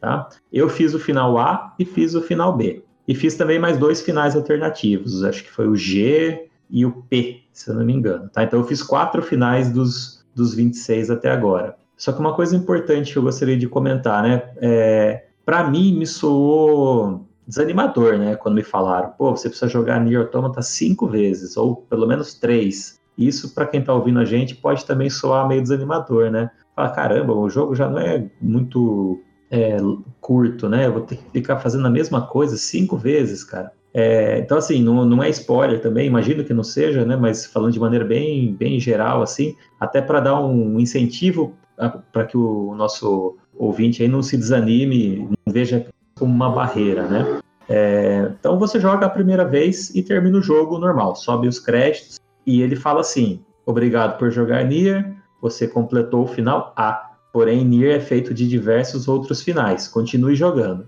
Aí você fala, ah, beleza, vai, vamos ver o que, que é. é. Quando você inicia a segunda campanha, os fatos que acontecem na segunda campanha são exatamente os mesmos, tá? É, então, os, as mesma, a mesma linha temporal, assim, os mesmos acontecimentos que norteiam a história na primeira vez que você joga, estão lá na segunda vez também. Porém, na segunda vez, você passa a ter o ponto de vista do 9S, do outro robô, do outro Android. Então, olha que legal, tem diversos momentos na campanha A em que você está sempre em dupla, né? Tá sempre a 2B e o 9S. Tem diversos momentos em que ele sai de cena. E na, na campanha B, ele mostra exatamente o que, que esse cara estava fazendo nesses intervalos. Legal, amarraram direitinho. Ele amarrou direitinho e ele tem uma funcionalidade que é a capacidade de hackear, porque a, a 2B, a 2B é uma série de Androids, tá? É, é como se fosse o Series X, o, a 2B é uma série de Android, a, ela é a 2B, então existem várias 2Bs, né? Ela é uma série de Android de combate. O, a série 9S, 9S, é uma série de Androids de hackeamento. Então, inclusive, a, o próprio comando da missão tira sarro com ele várias vezes, que ele fala: você não é um Android para brigar, você não é um Android que devia estar lutando, você, você foi feito para hackear. Então, o que acontece? Muda demais a jogabilidade da, da primeira campanha para a segunda. Por quê? Porque você tem sim o combate, porém você ganha uma habilidade de hackear. Então, você passa a invadir os seus inimigos. E aí o jogo vira minigame de navinha, minigame é, arcadezão mesmo, de tiro, para você, que, que, simula você invadindo o sistema é, central do Android que você tá, do, do robô que você está invadindo. Então, quanto maior a máquina e mais complexo o inimigo, mais difícil vai ser você hackear. Então, os inimigos padrões do jogo é só você dar uns tirinhos numa bola preta lá e você hackeou. Cara, os chefes e os inimigos maiores são realmente batalhas aí para você conseguir invadir. Então ele muda muito a dinâmica o começo do jogo ele vai no mesmo ritmo, na segunda campanha ele vai no mesmo ritmo da primeira, até uma determinada parte. Dali para frente voa a história, tá? É, então, você, então, vamos dizer assim, se você demorar é, 12 horas para terminar a primeira campanha, a segunda você vai acabar em 6. Tá? Por quê? Porque ele corta tudo. Você não precisa ficar enfrentando aqueles chefes gigantes que demoraram 20, 30 minutos em uma batalha. Por quê? Porque ele mostra a parte do 9S, que era, que era hackear. Então ele corta muito do combate, sabe? Ele, ele vira meio. O, o, meio que o jogo fala assim para você, cara, você já passou isso aqui, você já mostrou que você é bom, que você venceu, que você enfrentou. Eu sei que você não precisa fazer isso de novo. Curte a história, ó. Então ele é, ele é uma campanha muito suave de você fazer de novo, sabe? Isso é, motiva, saber disso acho que vai motivar quem está ouvindo a, a, a, a, fazer a segunda campanha. E aí, só para a gente finalizar, eu comecei a terceira. Mas assim, comecei muito pouco dela. Sabe por quê? Muito pouco? Cara, porque o jogo passou de um passeio no parque para um. nem, sei o, nem sei o que dizer. Ele mudou demais, mudou demais. Então aí eu percebi o quê? Que a, que a, que a terceira campanha ela vai ser diferente. Tá? Ela, vai, ela tem fatos diferentes, ela segue ainda a mesma linha. É, não sei se ela segue a mesma linha temporal, acho que não, mas ela, ela pega os acontecimentos que você aprendeu até agora e dá sequência para aquilo. Cara, só que no universo, assim, o mapa, a ambientação do mapa tá tudo mais sombrio. Os inimigos que antes você matava com dois, três batidinha viraram umas lutas assim difíceis, cara. Aí realmente saiu aquela sensação de tranquilidade que você tava de passeio e falou: caraca, agora a porra ficou séria. O medo de morrer ele, ele reacende, sabe? Parece que você sai do seu conforto e, e eu morri. E, exatamente, eu parei na hora que eu morri fiz um final alternativo e agora preciso começar do zero de novo essa terceira campanha é, para ver como é que vai ser. Eu, assim, eu tenho uma suspeita de que eu vou jogar com mais alguém que não que não seja a 2B e nem a 9S, porque na capa do jogo, se você olhar, tem um terceiro Android que ninguém fala, ninguém nunca falou, mas presta atenção lá, que na capa do jogo, na imagem, tem um terceiro Android lá eu acho que em algum momento essa, essa pessoa, esse Android aí da capa vai aparecer e talvez é, mude mais ainda a jogabilidade. Mas aí é só vou ter que descobrir jogando e recomendo que todo mundo aqui faça isso também. Jogue, porque é uma experiência assim, é um jogo que não dá para deixar passar. Espero ter convencido aí quem estava em dúvida a dar uma chance para Nier Automata.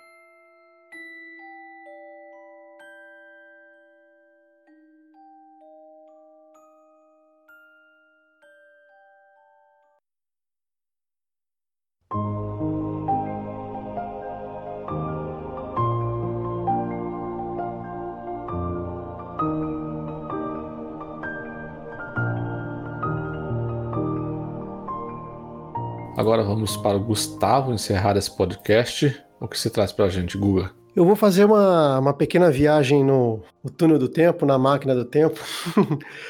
e vou falar sobre dois jogos, vou ser breve, mas são dois jogos que já foram lançados há algum tempo. O primeiro deles é o Tomb Raider Anniversary. Ele é um, como eu diria, né, como a Capcom falou que os, o Resident 3 e o Resident 2 não é um remake, é uma, uma reimaginação, eu diria que esse Tomb Raider ele, ele também é uma reimaginação. Ele é uma reimaginação do primeiro Tomb Raider lançado lá em 1996. Esse que eu tô falando foi lançado em 2007 e traz uh, os elementos do, desse primeiro jogo, né, é, remasterizados para a geração do Xbox 360, é, PlayStation 3. Se não me engano, ele também foi lançado para PlayStation 2, né? Que o PlayStation 3 foi lançado em 2000 e 2006, 2007. Deixa eu confirmar aqui. É, aqui para mim consta a versão, ele foi lançado para 360, o Wii, o PSP e o PlayStation 2 e PC. Depois para PlayStation 3. Que tudo começou lá com Tomb Raider o primeiro, 1996, né? A, a, o começo da história da Lara Croft nos, nos videogames, né? Contemporâneo do Resident 1 que a gente falou hoje. Exatamente, e ele fez muito sucesso lá no, play, no primeiro PlayStation, né? E Contemporâneo 2000... do Caça-Talentos também, da Angélica e do Eric Johnson. E da TV Colosso. Galera, obrigado aí, boa noite. gravação essa. Pô, Gustavo esperou até agora para falar do que jogou e me dá uma dessa. Eles, eles fizeram uma, uma, uma, uma uma reimaginação, trazendo né, como base os cenários e a história do primeiro jogo, mas trazendo a modernidade da época, né, dos gráficos é, melhorados, os traços, aqueles traços é, quadrados, não sei se, na verdade não são quadrados, é meio, meio poligonal, assim, quadrado, triangular, da, da Lara Croft original, ganharam curvas e ganharam forma, um formato mais humano ali, né? E eles introduziram ali novas, novas sistemáticas de, de, de batalha, colocaram bastante é, aqueles quick, quick time events inseriram no, no, jogo. E assim, eu fui jogar esse jogo recentemente. Fui jogar agora faz uns dois, três meses e me trouxe uma, uma sensação, uma nostalgia muito boa. Da época que os jogos eles, eles conquistavam a gente é, pela mecânica, né? Hoje ainda temos muitos bons jogos que conquistam pela mecânica, principalmente pela, pela Nintendo, né? A Nintendo ela mantém seus jogos é, sempre, quase sempre amparados pela, pela mecânica, né? Que história que Mario tem, né? Zelda ainda tem um pouco de história, mas o, o, o, que prende o jogador no Zelda, por exemplo, é a mecânica. Você pega o, o último Zelda que foi lançado aí, é, não tem nada igual no mundo dos jogos. E esse Tomb Raider me fez lembrar essa época dos, dos games que a grande, grande parte do charme de, de, de, dos jogos era a mecânica. E simplesmente a mecânica do desse Tomb Raider é você resolver os puzzles, né? E não só, não só os puzzles de ah, essa peça eu tenho que colocar ali e para acionar o mecanismo X ou o mecanismo Y. É, você, você achar o caminho, você se movimentar pelo cenário já era um, um puzzle a se resolver. Então de, você, você começa a perceber o design, o design de, desses, desses cenários e o tipo de, de, de ação que você precisa tomar para dar seguimento a, a, a, ao jogo. Isso me, me, me, lembrou essa época que era, que era muito era muito gostosa. Então eu joguei esse jogo de forma. larguei os jogos mais novos e comecei a me dedicar a ele. E, e foi muito legal. Tem um, alguns, alguns boss battles ali que são bacanas para dar uma quebrada nessa questão do. Tem um dinossauro lá? Tem, tem um dinossauro, tem, tem, tem uns três, quatro bosses legais ali que é, quebram um pouco essa, essa mecânica de você, ah, eu preciso descobrir para onde ir. Então eu, eu me senti muito assim muito, muito bem é, em lembrar dessa época, né? E tem outros jogos que foram lançados né, em sequência desse, mas dois jogos foram lançados para o Xbox 360. Se eu não me engano, deixa eu pegar o nome certinho aqui. Eu acho é que é o Legends e o Under, Underworld. Under, Under, Underworld. É, é acho que é E eu tenho a intenção de, em breve, partir para esses dois jogos, né? E é um jogo que eu recomendo muito para quem não conheceu, né, como eram jogos é, de, de antigamente, para tentar entender como a gente chegou na evolução dos jogos de hoje. Hoje os jogos são voltados muito, muito para narrativa, né? Se a gente pegar o Tomb Raider de 2013, ele pega né, alguns elementos antigos e traz alguns elementos novos e baseia assim em narrativa para poder é, trazer o que a série é hoje. Mas eu acho que é muito salutar a galera pegar e esses jogos mais antigos e até para fins de entender, né? Fins de, de, de, Conhecimento, né? Conhecimento, exatamente.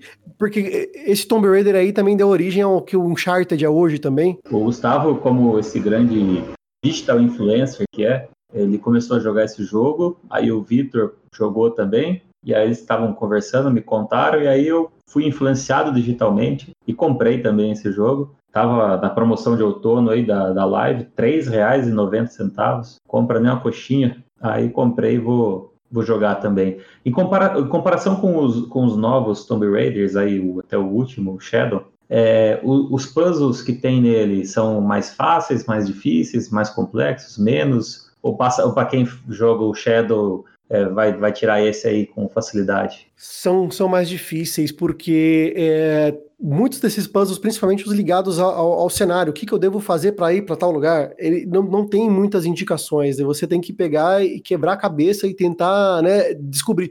No, nos jogos de hoje, é, nem que indiretamente a Lara começa a, a pensar alto, olha para lá, ah, e se eu fizer isso e fizer aquilo, né? O próprio jogo. É, aquela visão, aquela visão que você fica analógico e os objetos, né? Tem isso, tem isso, e, e, tem também aquilo ela, dela né? começar a pensar alto, sozinha. Sim, Nossa, sim. mas eu, eu tô vendo um ar saindo daquela janela ali, né? E se eu fizesse isso? Tem, um, né, tem umas facilidades, né? Entendi. E uma coisa que vai dificultar também a galera, a, a jogabilidade, não vou dizer que a jogabilidade é falha, porque é um jogo de 2007, né?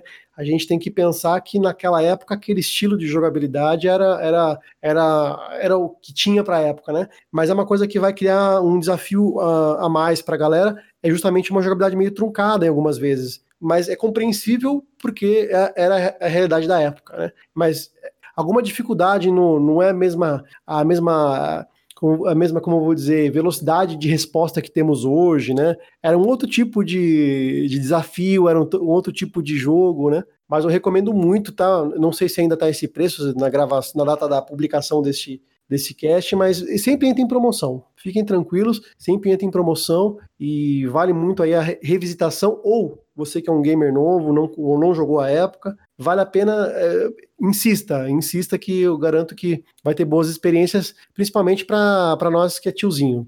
Eu acho que a, a promoção acho que acaba exatamente dia 13, que deve ser o dia de lançamento do cast. Então. Ô, Gustavo, é, nessa época eu usava a Havaiana e a Tomb. Você não quer que o Gustavo fale o próximo jogo Meu aí? Deus do céu. Eu acho que o Renan, o Renan quando Você quer ir embora, Renan? Você quer encerrar a gravação? Enquanto as pessoas estão falando sobre o jogo, o Renan deve ir no Google e digitar assim, ó, não, piada, mano, que não. piada sobre Tomb Tomb Raider. Aí ele Não, isso falou, é daqui é velho, isso é velho. É velha. Velha é você, Renan. Bom, vamos lá. Gustavo, Velho é seu Fala de- passado. Fale do seu, fale do seu próximo jogo aí. Você tá, tá dando umas voltas pelo mundo da Disney e da Square, né? Pois é, vou dar uma, uma breve pincelada porque é um jogo que eu tô jogando faz umas 5, 6 horas que eu tô de campanha. É um jogo que eu nunca tinha, tinha tido interesse antes, né? Mas do nada me, me pareceu, por que não, né? E eu comprei a coletânea que vem o- todos os Kingdom Hearts, né? Vem um, na verdade, porque é é meio complexo, porque na verdade vem o- é, nesse nessa coletânea vem o 1,5, vem o 2,5, o 2.8, o 3, é meio quebrado o negócio. Eu diria que por que não é, são as últimas palavras ditas antes do arrependimento. Por enquanto eu não me arrependi. Mas eu tô jogando Kingdom Hearts 1.5 HD. É uma versão remasterizada que saiu, salvo engano, agora em pro PlayStation 4. Deve ter saído agora em 2015, 2016. Ele saiu até. Não, foi, na verdade, deixa eu pegar aqui a data correta. Não vou achar. Não tem em mãos. Mas ele saiu recentemente, uma, uma essa coletânea, quando lançou o Kingdom Hearts 3, né? Foi o, em ano, ano passado que lançou o 3. Eles lançaram um pacote que vie- vieram os três jogos, né? Da, os, os três principais e essas, e essas pequenas quebradinhas que tem aqui e ali que adicionam a história. E eu nunca tinha me interessado pelo, pelo Kingdom Hearts e eu falei, né? Como o Gat disse, né? Espero que eu não me arrependa. Por que não? E eu comecei a jogar. O jogo original é de 2002, originalmente para o PlayStation 2, e essa versão remasterizada eles fizeram um, um bom trabalho gráfico, porque como é um, é um graf- gráfico meio de desenho, né, você não sente tão datado assim, né, ele não ficou assim tão parado no tempo. E ele mistura justamente o universo da Square, que eu não sou muito, não sou muito conhecedor do universo da Square, mas tem ali os personagens de, de Final Fantasy, até o momento do jogo que eu peguei tava o Cloud, por exemplo, é, e tem também os personagens da Disney. Não só os personagens da Disney, como os universos da Disney. Inclusive, a premissa desse jogo: você é um garoto lá que vive na sua vila e de repente você recebe lá uma, uma, uma a Keyblade, que é uma, é uma espécie de uma, uma como se fosse uma arma, né, uma espada, que você é o escolhido e que você que vai ser o responsável por ajudar ah, na harmonização dos, dos mundos. E o seu mundo acaba sendo também tomado junto com os outros mundos e você vai acabar parando lá no mundo do, do- em que o Mickey é o rei. Lá tem, tem o Donald lá, que é um tipo um dos é um dos asseclas lá, o Pateta, e você vai lá, o, o, o Mickey sumiu, tá por aí nessas viagens pe- pelo, pelo mundo e você cai lá naquele mundo. é, os seus amigos também, você tem dois amigos principais que também estão perdidos em algum desses mundos e você acaba trombando com o Donald com o Pateta. E a partir daí você começa a, a- a viajar pelos mundos buscando o Mickey e os seus amigos. Então, por exemplo, até agora, com 5, 6 horas de jogo, eu já visitei o mundo da Alice no País das Maravilhas, visitei o mundo do, do Hércules, e, e- toda vez que você viaja esse mundo, você conhece todo aqueles, aquele universo de personagens da Disney, né? Que, que é muito rico, né? Então, até agora, eu tô curtindo muito. Ele é um RPG de ação, ele não é um RPG de turnos. Então, você tem um combate, é, assim, mais, mais, flu, mais fluido, né? Você não fica se prendendo em, em utilizar aqueles métodos de, de RPG de turno que eu também não sou muito fã, né? O único RPG por turnos que eu, que eu gostei algum dia, mais ou menos, foi o do. que não chega a ser um RPG de turnos, é o Child of Light, né? Que ele é um negócio meio. é um híbrido, né? Então isso me, me ajudou bastante a gostar do jogo, que é, ele é um RPG de ação. Até agora tem sido uma experiência maravilhosa. O universo da Disney é muito rico. Né? O único problema, assim, inclusive até pro, é um problema para o grande público, né? O Kingdom, t- todos os Kingdom Hearts, inclusive o mais recente, que é o 3, ele não possui legendas em português. Então ele pode, ah, por ser um, um, um jogo que tem personagens da Disney, era muito, é, é, assim, é muito é, pe- apelativo para o público infantil, né? Ou para o público aí é, adolescente. Só que acaba sendo prejudicada um pouco a experiência por conta de não ter nem legendas em português, né? Então já fica o aviso, é um jogo que você precisa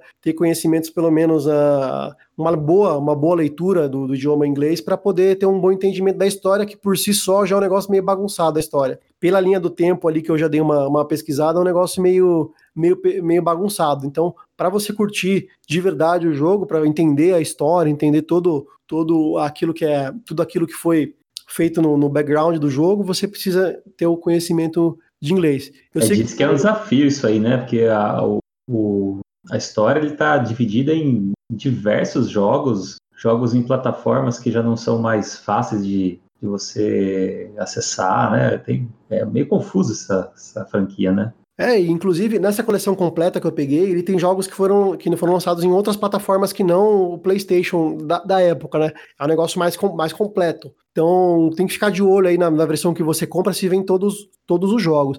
Eu sei que agora no Xbox foi, foi, foi lançado recentemente, né? Essa, essa versão que vem os dois, o, o Kingdom Hearts 1,5 e 2,5 e depois vem o outro que é o 2.8. Né? É, vai então, entrar no Game Pass também, né? Em breve eu acredito que até o Kingdom Hearts o 3, 3 já está. É, já está. O, o 3 já está. Mas eu acredito que em breve deve entrar também no Game Pass aí. E é uma oportunidade, assim, é um jogo que vai dedicar bastante tempo para você se inteirar do universo, se inteirar, mas até agora tem sido recompensador, porque a jogabilidade é boa, e a história é muito legal, cara. E você reconhecer ali os universos, os, os personagens da Disney, cara, assim, traz aquela lembrança uh, da infância, né? Mas ao mesmo tempo traz aquela lembrança de que os personagens da Disney, eles são. não têm idade, sabe? Aquele tipo de personagem que você não precisa ser criança para estar tá curtindo. Legal. E você, e você vê os, os detalhes de cada universo. É muito legal. Como eu tô jogando esse jogo, que originalmente é de 2002, ele não tem muitas coisas dos personagens recentes, né? Mas quem jogou, por exemplo, Kingdom Hearts 3 tem coisas do Detona Ralph, tem, tem, tem, tem, coisas do Toy Story, tem coisas mais dos mundos mais recentes, né? Mas eu ainda tô no, comecinho, tentei começar ali do primeiro para não para tentar entender essa história. E quem são os personagens da Disney que tem nesse no começo? Ó, no começo já apareceu o Pato Donald, o Pateta, apareceu lá no, nessa, nessa, nesse mundo que é o mundo do que é o mundo do Mickey, o Mickey que é o rei, tem a, Minnie que é a, princ... a, rainha, tem a esposa do Donald, que, esqueci o nome, a Margarida, né? A Margarida lá, que, É, que é uma assessorazinha ali do, assessora da, da rainha, tem os, o Guinho, Luizinho, Zezinho, tá aparecendo ali também. Também são os personagens mais clássicos da Disney, né? São os mais clássicos. Apareceu também o Hércules, aquele diabinho do Hércules que eu esqueci o nome, que tem aquele, aquele que é baixinho, um anãozinho. Tá. Deixa eu ver quem mais. É legal, eu acho que deve ser um jogo legal de se jogar. É que realmente é, saber que ele é, que ele é confuso dá uma desanimada. É, na verdade, é aquele negócio. Para você montar a história e entender ela, ela de um jeito mais, mais amplo, vai dar o trabalho. Mas eu acho que o simples jogar ali e sentir e conhecer os mundos, assim, digamos que eu não, não, não queira saber do roteiro, eu quero saber só de aproveitar o momento e conhecer os mundos diferentes ali. Já está sendo bem, bem, legal, bem legal a experiência. E faz falta não conhecer Final Fantasy? Só conhecer Disney? Até o momento não, não fez falta, mas eu sei que três, quatro personagens que apareceram ali é do universo do Final Fantasy. Ah, sim, mas eu digo, não ter o background, de repente, de desses personagens, mas é, uma, é muito mais fácil você os personagens da Disney, né? Uhum. Que estão aí desde a nossa infância e em filmes, desenhos, tudo mais, do que você ter o background do, de personagens de Final Fantasy, né? Então por isso que eu pergunto, eu que nunca joguei nenhum Final Fantasy, vou, vou entender a história? O que eu vou te dizer é que até o momento, né, dessas 6, 7, 5, 6, 7 horas de jogo que eu tô, por enquanto não fez falta no entendimento. Mas eu me arrisco a dizer que no desenrolar da história, provavelmente isso aí vai acabar influenciando. É, vai deixar de pegar algum detalhe, né? Pode ser que sim, pode ser que sim. Mas eu super indico aí, eu espero que em breve entre no, no Game Pass aí para uma, uma gama maior de jogadores aí possa possa participar e entender. E por mais que de repente seja uma história complicada, alguma coisa, só esse simples fato de ter os mundos da Disney ali, cara, é um negócio muito, é um negócio muito mágico. É aquilo que eu repito, não tem idade. Aquilo que o cara vai pra Disney lá, o cara tem 40 anos nas costas, vai lá na, visitar a Disney lá, o cara vira criança de novo, não tem jeito. E o jogo é a mesma coisa. É, deve ser melhor que Power Rangers também, então. Com certeza. É, é, o que a galera diz é que, tipo, meu, dada a bagunça que é toda a cronologia de, de Kingdom Hearts, pra você entender toda a história também, a galera fala assim: meu, quer jogar Kingdom Hearts? Sei lá, quer jogar o mais novo, que é o 3 que saiu? vai no YouTube, procura um, um resumão da, da, história do Kingdom Hearts, tem um monte de canal especializado. O cara vai te dar um resumão, você entra no jogo e começa a jogar. Porque para jogar tudo e tentar entender, você vai, você, pode, você vai jogar e vai acabar saindo de todos os jogos sem entender nada. É, isso é foda. Eu acho legal essa experiência dos mundos. É, é muito legal, assim, a, esse, esse, essa ideia que tiveram. A, você vai visitar cada mundo dos personagens. Assim, eu achei muito legal. A experiência deve ser muito boa mesmo.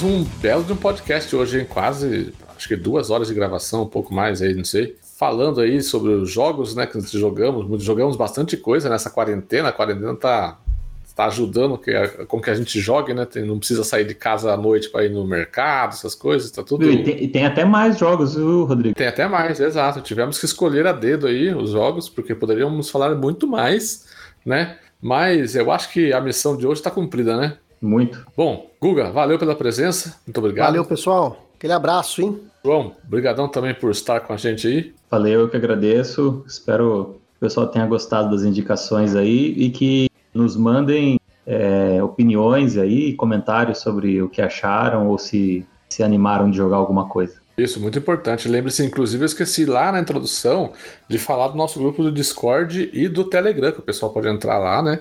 Conversar na... com a gente, né? Conversar com a gente, exatamente, para a gente bater esse papo aí, se estender o podcast pro, é, pro celular. E, Renan, faz a sua piada aí, muito obrigado também. Zasquico, vamos brincar de detetive. Meu Deus do céu. Ladrão! Ladrão! Ladrãozinho. Ladrão! Ladrão! Ladrão! Ladrão! Ladrão! Essa moto roncando junto aí. Ladrão! Ladrão! Ladrão! Ladrão! Valeu, galera. Abraço. Com esse final é, de um episódio muito triste de Chaves, vamos nos despedindo. Um abraço, pessoal, e até semana que vem. Falou. Um abraço, senhor Furtado. Senhor Furtado. Valeu, defumado. Valeu. Defumado.